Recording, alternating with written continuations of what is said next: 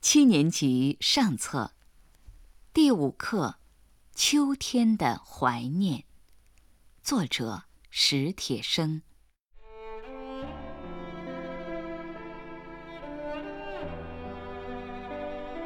双腿瘫痪后，我的脾气变得暴怒无常。望着望着天上北归的雁阵，我会突然把面前的玻璃砸碎。听着听着李谷一甜美的歌声，我会猛地把手边的东西摔向四周的墙壁。母亲就悄悄地躲出去，在我看不见的地方，偷偷地听着我的动静。当一切恢复沉寂，他又悄悄地进来，眼边红红的看着我。听说。北海的花都开了，我推着你去走走。他总是这么说。母亲喜欢花，可自从我的腿瘫痪后，他侍弄的那些花都死了。不，我不去。我狠命的捶打这两条可恨的腿，喊着：“我可活什么劲儿？”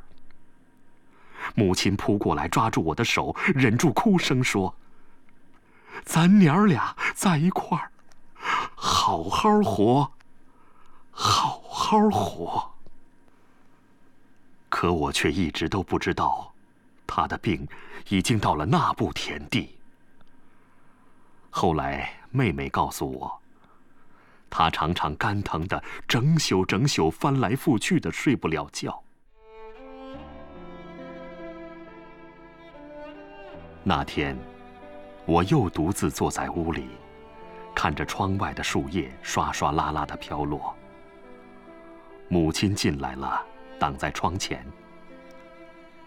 北海的菊花开了，我推着你去看看吧。她憔悴的脸上现出央求般的神色。什么时候？你要是愿意，就明天。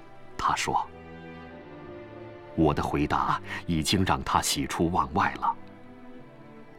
好吧，就明天。”我说。他高兴的一会儿坐下，一会儿站起，那就赶紧准备准备。哎呀，烦不烦？几步路有什么好准备的？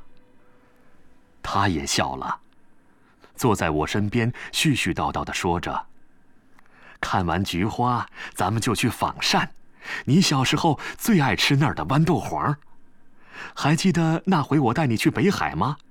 你偏说那杨树花是毛毛虫，跑着一脚踩扁一个。他忽然不说了。对于跑和踩一类的字眼儿，他比我还敏感。他又悄悄地出去了。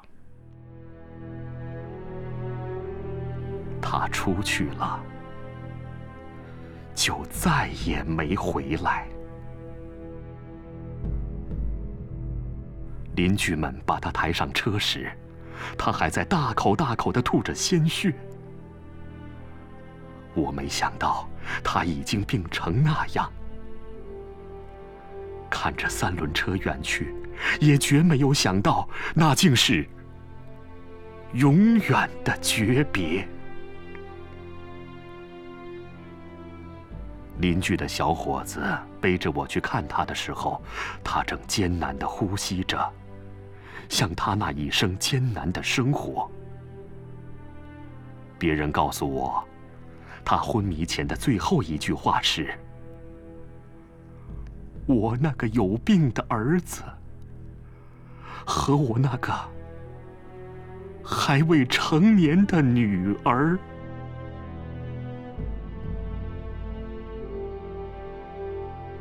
又是秋天，妹妹推我去北海看了菊花。黄色的花淡雅，白色的花高洁，紫红色的花热烈而深沉，泼泼洒洒，秋风中正开的烂漫。我懂得母亲没有说完的话，妹妹也懂。我俩在一块儿，要好好活。